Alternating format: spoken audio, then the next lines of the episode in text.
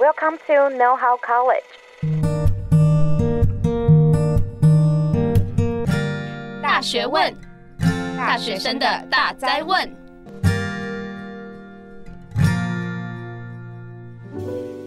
你有 follow 最近的时事议题吗？欢迎回来，大学问，大学生的大哉问。我是主持人 Julie。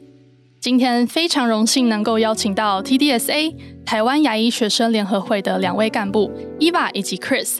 首先，先请两位跟大家打个招呼，以及简介一下 TDSA 吧。Hello，大家好，我是 Chris。Hey，Hello，大家好，我是 Eva。然后，呃，TDSA 台湾牙医学生联合会，呃，是由国内八所牙医学系的学生们共同组成的。非营利性的学生自治组织，然后同时也是内政部的人民团体。今天 Eva 跟 Chris 将为我们讲解最近牙医界讨论度最高的议题，也就是医师法修法。我们将带大家来了解，当大量国外学历的牙医学生学成回台湾后，将对我们每一个人造成什么影响，而我们又可以做些什么来保障自己的权利？诶，我前阵子好像还蛮常在社群上看到你们 TDSA 的发文诶。听说今年医师法修法跟牙医学生或牙医师比较有关系，是这样吗？哦，对啊，因为今年五月三十号立法院通过医师法修法三读的关系，那大概在五年或六年之内会有大量具有国外牙医系学历的学生准备回来台湾考取牙医师执照，而且这个筛选条件还会变得更宽松哎。我觉得牙医变都还不错啊，但现在就算路上随处可见牙医诊所，但是当我牙齿痛的时候，我去约诊都还是要等蛮久的诶。以你们的角度来看，牙医师变多不好吗？哦，但就是以这个观点来讲，当然民众可以更快的看到牙医，或者是有更多的选择，然后不用排队，这个方面来讲是比较好的。坏处来讲的话，其实就会有导致，比如说滥用健保资源啊，引发我们。呃，民众的这种医疗性的诱发性需求，然后导致我们全民医疗品质同时一起下降，然后甚至会破坏我们的医病关系等等之类的，这个都后面会再讲到。哇，听伊娃这样讲起来，好像有更多的牙医师对社会整体还是弊大于利耶。看来也不全然是好事呢。那为什么还会有这么多人想要去国外念牙医呢？第一个就是因为他们的门槛比较低。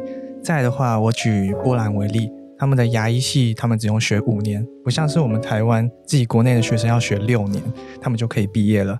出国读牙医的学费会比较高昂吗？对对对，差不多他们每年的话，保守预估可能一年都要花一百万台币以上。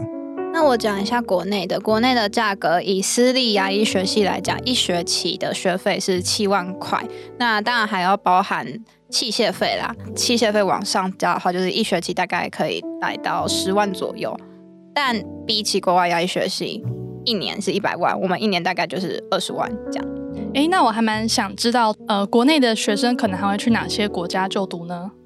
那我觉得这边要先跟大家介绍一个名词，叫做九大地区。那九大地区的话，它其中包含了很多国家，那像是大家最熟悉的美国、日本，那当然也有包含了。欧盟国，那欧盟国里面的话，也包含在二零零四年加入欧盟的波兰，那这也是这一次修法大家比较具有争议的一个点。那其实刚提到波兰以外的话，还有另外一个地区也最近正在慢慢的崛起，就是西班牙。那至于说非九大地区，那从以前到现在，基本上最多人选择的国家是属于菲律宾，因为它有两项优点，第一个就是他们的英文。是母语官方语言。那在第二点的话，其实他们离台湾很近，所以说可以其实不用到那么远的地方就可以学到呃相关科系的东西。那我帮 Chris 总结一下，就是刚刚回归到 Julie 的问题，叫做主要都去哪里读？那主要都去哪里读的话，以亚医学系的国外学历最大宗，还是以呃波兰、西班牙为主。那反而并不是大家所以为的美国这样子。原来还有这样的选择啊！那规范国外学历牙医学生的法条，据我所知是医师法嘛，对吗？对。好，那你们可以简述一下今年修改的医师法部分条文是如何进行的吗？那今年修改的主要可以分为两个面向，一个是主条文，另外一个属于附带决议的部分。那我这边的话，先讲一下主条文的部分。那主条文的部分是在讲说，之后不论你是否在九大地区就读，那你五六年之后学成归国，都要进行一个叫做学历甄试的东西，你才能进行台湾的医师国考。那你在当地如果取得医师当地的医师执业执照，而且执业五年的话，是一个例外。还有一个例外就是说，如果你是在今年年底十二月三十一号以前入学的话，也是能免这个学历甄试的。好，所以。就是在一百一十一年十二月三十一日以前，呃，你去读这些国外的牙医学系的话，回来是不用经过刚刚讲的学历甄试。那这件事情就是所谓的落日条款。对啊，这次修法过后，马上修法完，马上一些代办公司就释出了很多的招生讯息，提醒大家说：哇，这次修法已经过了，要把握机会，为自己预留一个美好的未来。总而言之呢，这条主条文它看起来整体还是正向的嘛，因为它是透过一个规范的方式，降低体制外入学管道来进入台湾的医疗体系人数。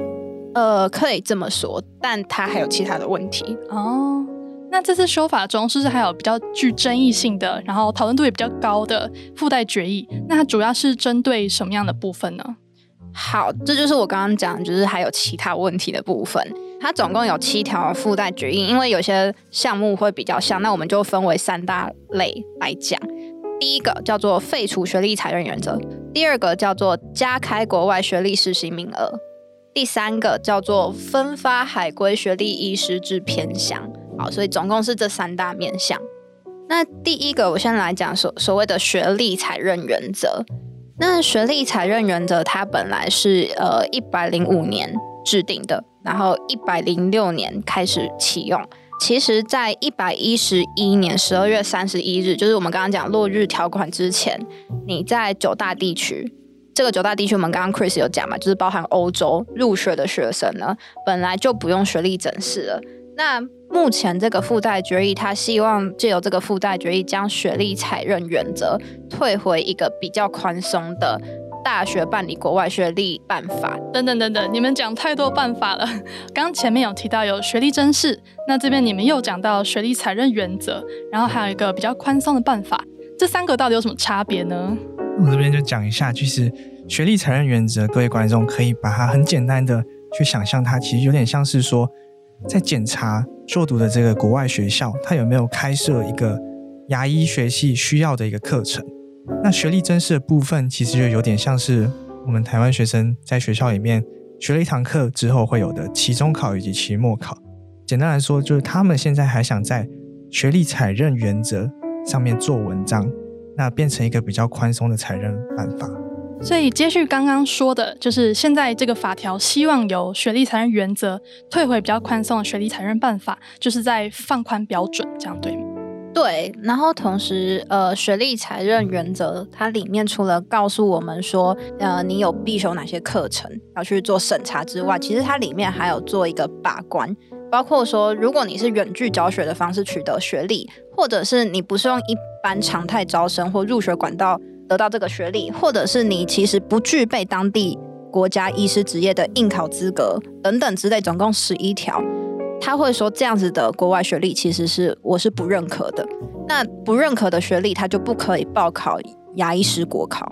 伊凡，你的意思是说，就算我今天人在台湾，但我只要透过视讯软体跟波兰的老师或海外国家老师进行视讯，我一样可以有机会拿到这个毕业证书吗？就是他定定出来这一条条文，就是有可能会发生这种事，然后要去避免这样子的行为。那大家知道，我们牙医学生或者是牙医师，其实我们平常临床上大家都知道，我们很重视手作。像牙医学生，就是平常有很多实验课程，所以这一条其实就是要避免说，哎，你完全没有实验课，或者是你完全没有手作的技术上面的训练，然后你就取得这样的学历的话，我们当然是不予采认啊。那你们对于这一条学历采认原则有什么看法？那有希望立法机关可以怎么样去改善吗？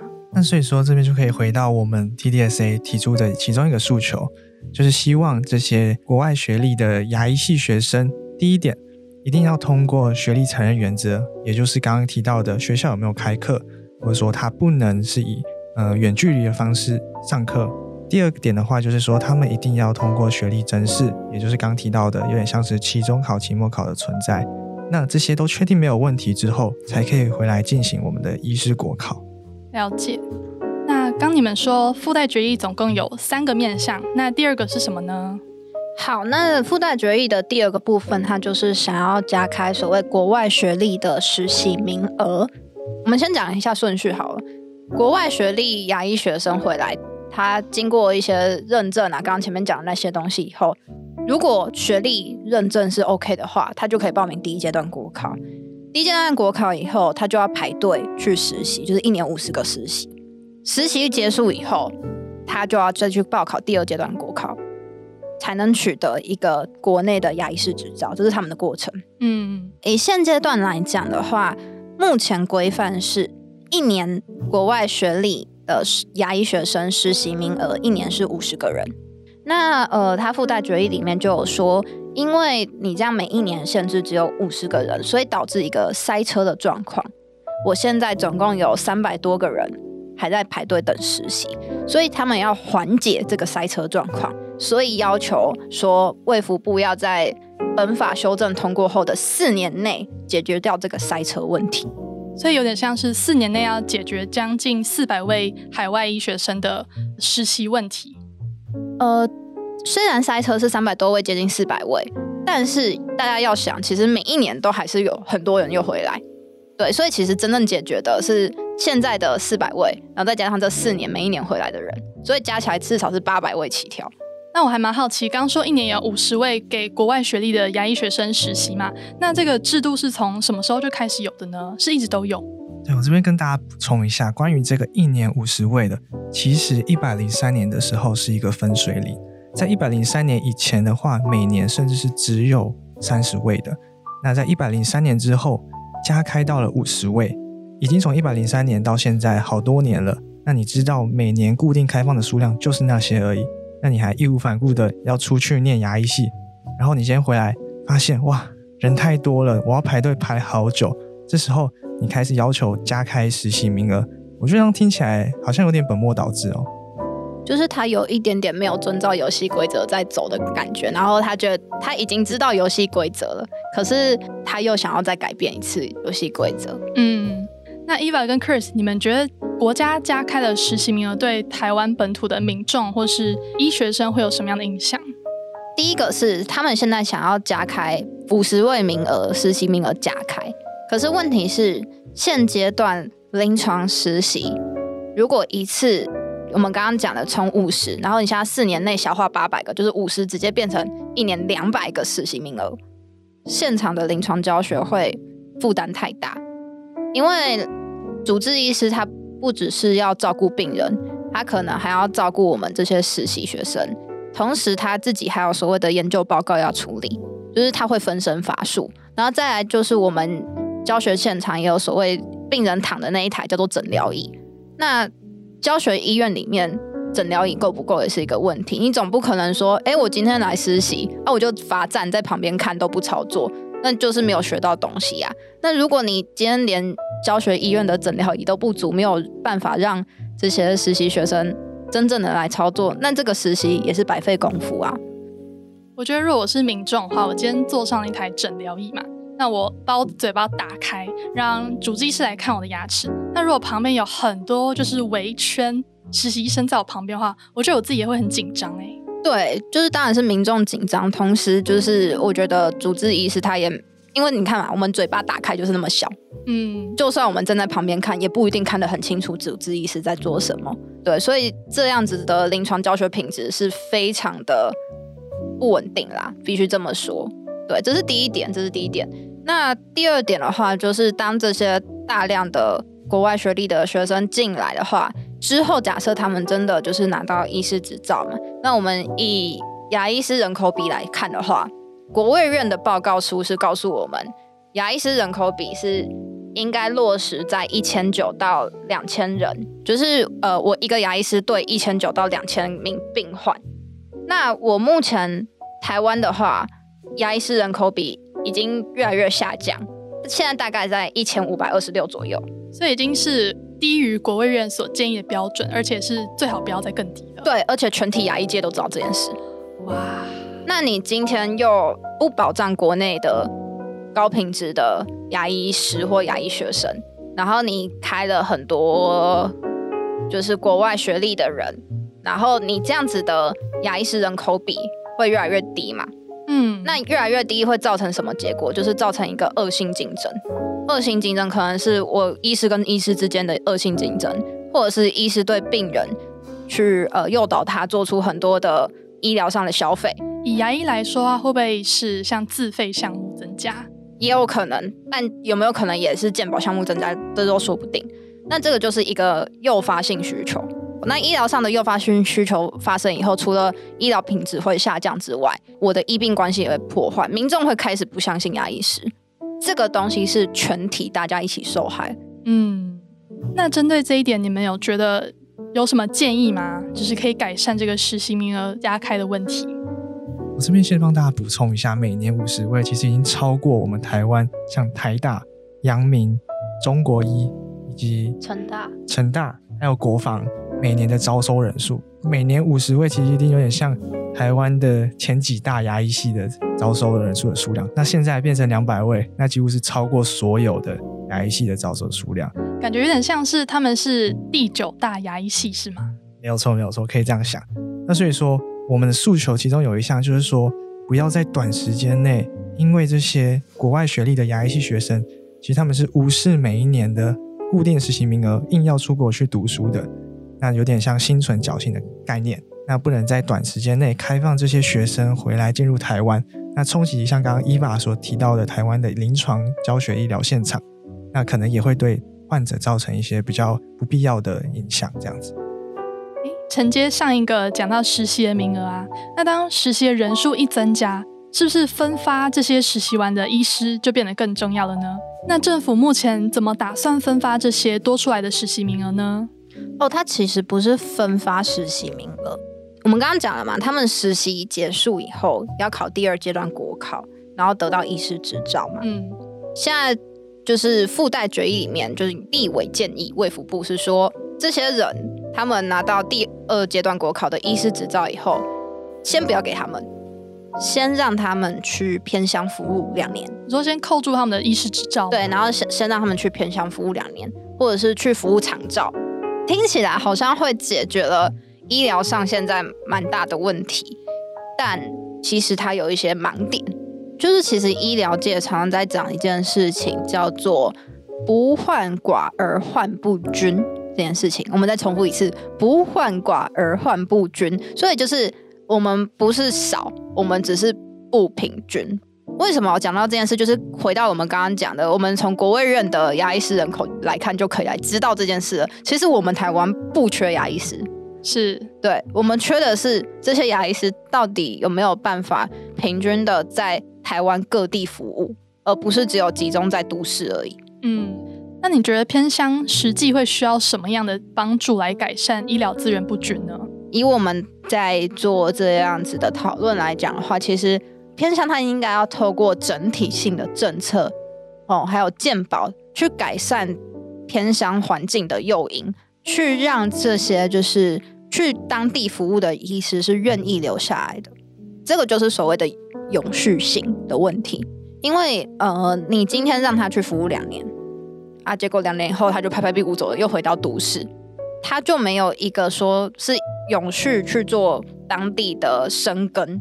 那偏乡的医疗问题就是每两年再现，每两年再现。这个换成像公费医师的说法话，就好像他在当地服务了十年，但十年一到，他可能还是不想留在当地，就走了。这样没有错，没有错。那同时，偏乡跟都市，它当然就是医疗环境上有落差，所以有些医师不愿意留在偏乡，很大一部分的原因是他觉得自己留在偏乡久了，他的技术上可能会跟都市的医师有很强烈的落差。对，这个是他自己会担心的部分。当然，还有大家要成家立业的问题嘛，就是家庭上，或者是他以后如果有考虑生儿育女的话，就学也是一个大家会考虑的东西。就是大家不要觉得说好像医师是神的感觉，我们从来不会这么自己这么认为。我们其实跟大家都一样，就是大家会考虑的问题，我们也会考虑。那所以其实这个东西。呃，但其实我觉得，我个人觉得也不存在只是在医疗环境的改善，是整个偏向的环境综合性的改善这样子。是。那目前提到的是从呃调派已经实习完的医师去偏乡服务，对，没有错，就是实习完拿到执照的医师去服务。那同时这个还会有另外一个问题啦，就是说，哎，其实这些刚拿到执照的医师，他可能第一个经验上还没有那么多。那如果他去偏乡的话，其实我们知道，因为偏乡目前当地就是已经医疗上的资源非常稀缺，是，所以他会面临的患者通常都会有一个综合性的问题。哦，他可能这个患者他不是只有呃一个很简单的蛀牙，他可能同时有很多的并发症，包括有系统性的疾病等等的，他们会需要更全面性的照护。没有错，没有错，他是需要更全面性的照护，然后其实比较需要。更有临床经验的专科医师下去为这些患者服务，会是比较比较好的啦。是，我补充一下，刚刚 Eva 讲到的专科医师，大家可能会觉得，那专科医师是不是就专精于某一科？但其实对于牙医，其实不是这样子。专科医师他也是要先经过我们叫做 PGY，那 PGY 其实代表说，他需要经过各方面的能力去训练，那让他可以有一个全人照护的能力。对，他是学士后训练。PGY 是学士后训练，所以它是在你取得医师执照后，还有在两年的训练，是六加二这样。对，对对，那专科就再加二或加三。对对对。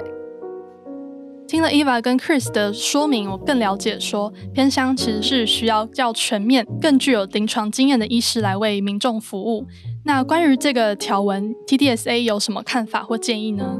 对，关于这块的话，我们 TDSA 主要的诉求就是说，卫福部。其实不应该以任何形式，包括偏乡社福长照及我们没有提到的其他任何形式，来加开这个所谓每年五十名的实习名额。那更不能因为说排队人太多，所以也加开。诶，那我还蛮好奇，刚刚提到了三个附带决议的，它的法律性质跟主条文有什么不同吗？就是它都是。嗯，三读通过之后都一定要实施的吗？呃，我还是澄清一下，就是我们只是把它综合成三个面向在讨论。那它总共有七点，附带决议总共七点，这样，但综合起来是三个面向。嗯，那附带决议的影响力来讲的话，它不像说我们正规的法律三读通过后就必须执行嘛，它就不是法律条文，它是附带决议，那附带加上去的。好，所以呃，如果用个简单的比喻的话，我们来讲补习好了。像我数学不太好，假设。我就，可是我还是不喜欢补数学。我妈就问我说：“哎、欸，伊娃，你要不要补数学？”我说：“我不要。”然后我就讲了一连串我的原因。然后，呃，我妈妈就说：“OK，好的，好，这是第一个礼拜。第二个礼拜，伊娃，你要不要补数学啊？”然后又来了一次。啊，第三个礼拜，伊娃，你要不要补数学啊？连续问到第四个礼拜，伊娃，你要不要补数学啊？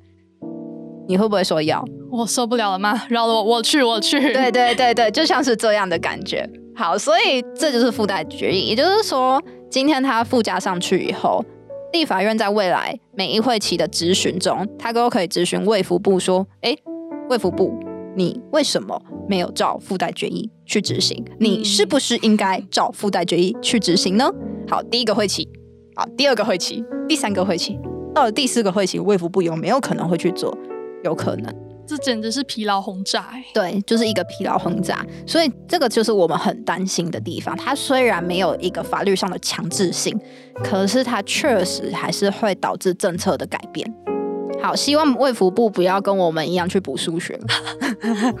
希望我们可以借由学生或是人民的力量，然后。希望我们可以作为卫福部的 backup 啊、呃，一起坚守我们的原则。对对对。那 TDSA 目前有什么针对这一点的想要提供建议吗？那因为刚刚讲到这附带决议，它就包含了三大面向。那这每一个面向其实都会对台湾的医疗造成一定程度的影响。所以说，我们这边 TDSA 的诉求就是说，希望卫福部呃可以不用去执行这些立委所提出的附带决议，由我们来当你的后盾。嗯我们的民意基础来支持你，不要去执行这些东西。没错，我们有一定的民意基础，就是其实当时候在五月份那时候三读之前几天，我们就紧急发布了一个全民联署这样子。那其实我们在三十六小时内就获得了超过五千份的连署，其中有四成以上是民众连署，一般民众就不是医师或医学生这样子。我相信很多民众就是还是很关注这个议题，他可能不一定那么理解，就是我们刚刚讲了那么多学历真试啊、学历原则，但是我们相信我们的心之所向都是一样的。哇，好慷慨激昂啊！那 Eva 可以告诉我们该做些什么事情来捍卫我们的权益呢？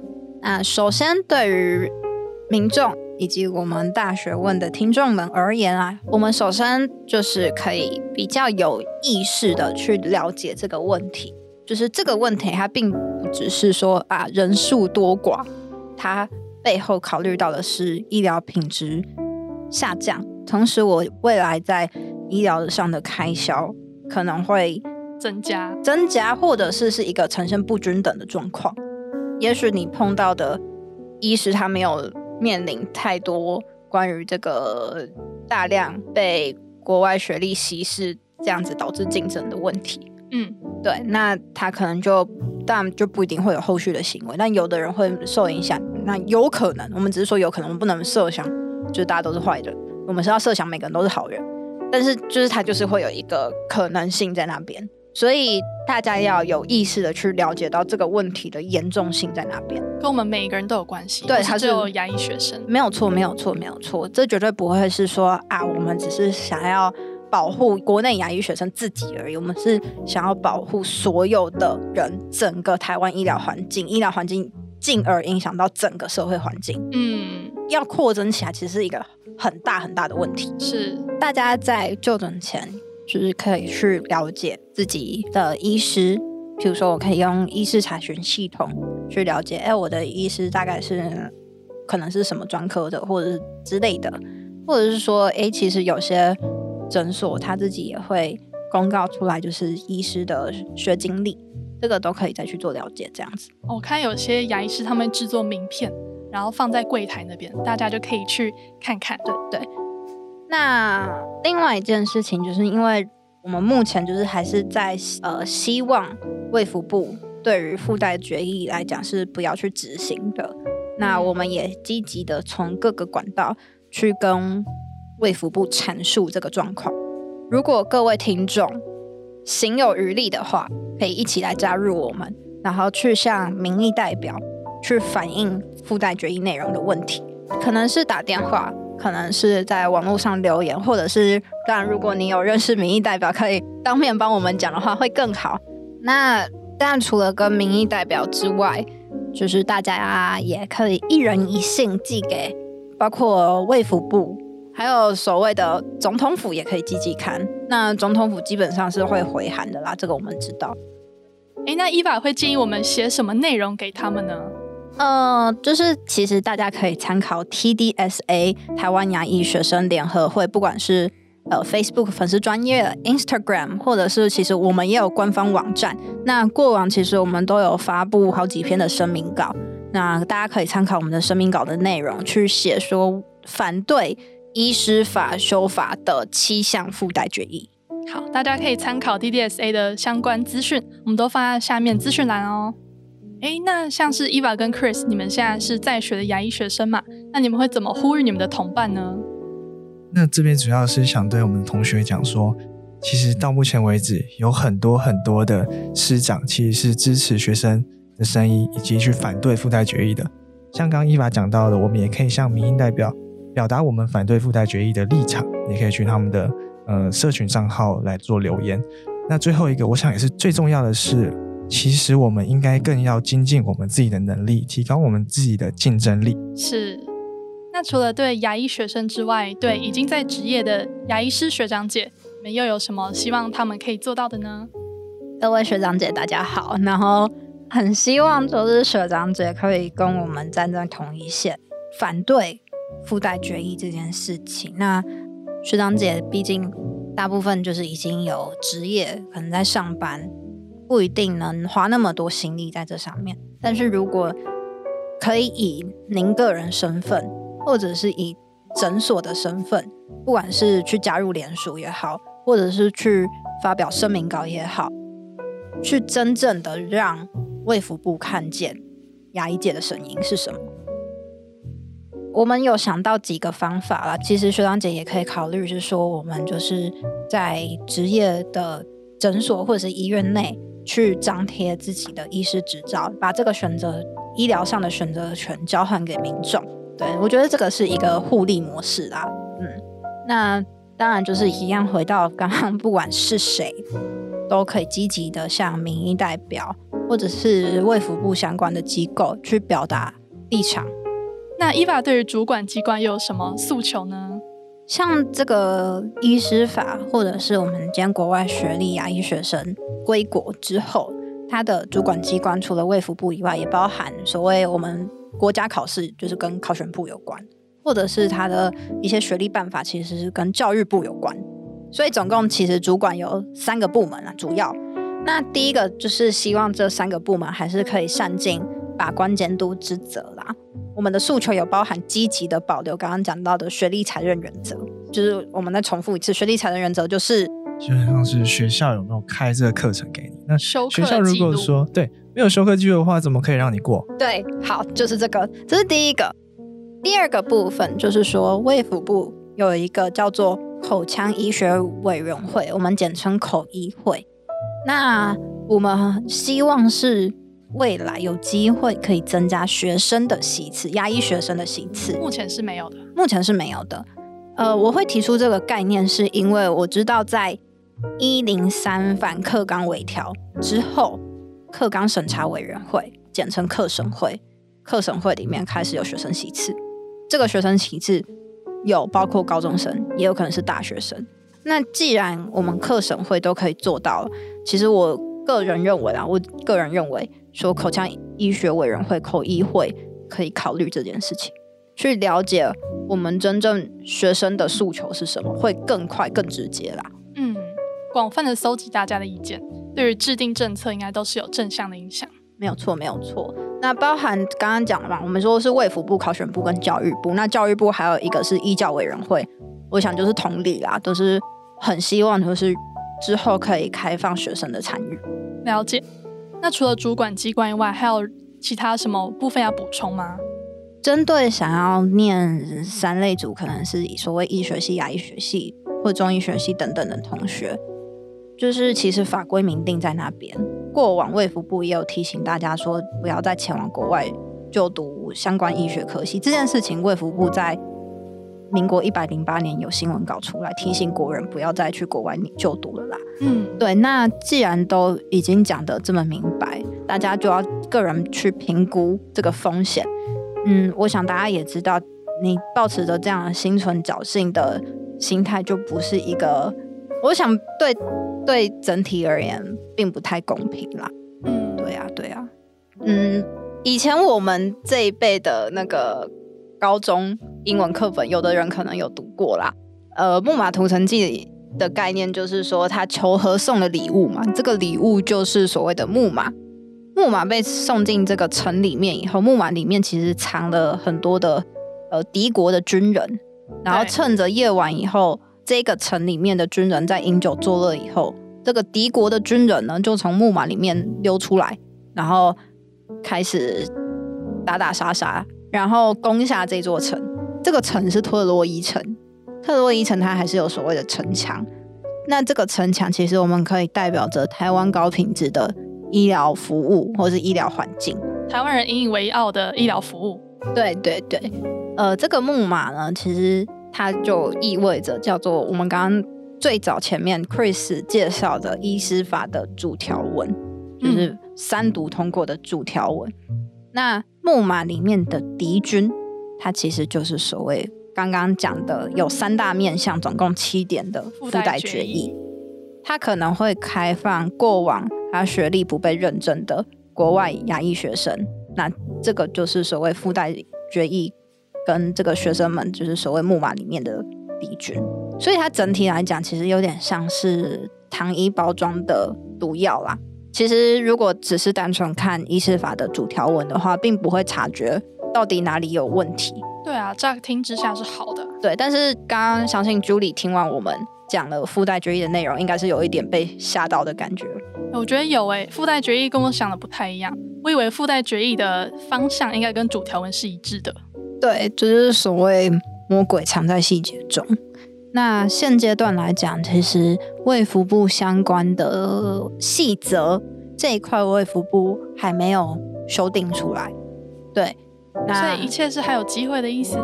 当然没有错，这也是为什么我们一直积极鼓励大家有所行动。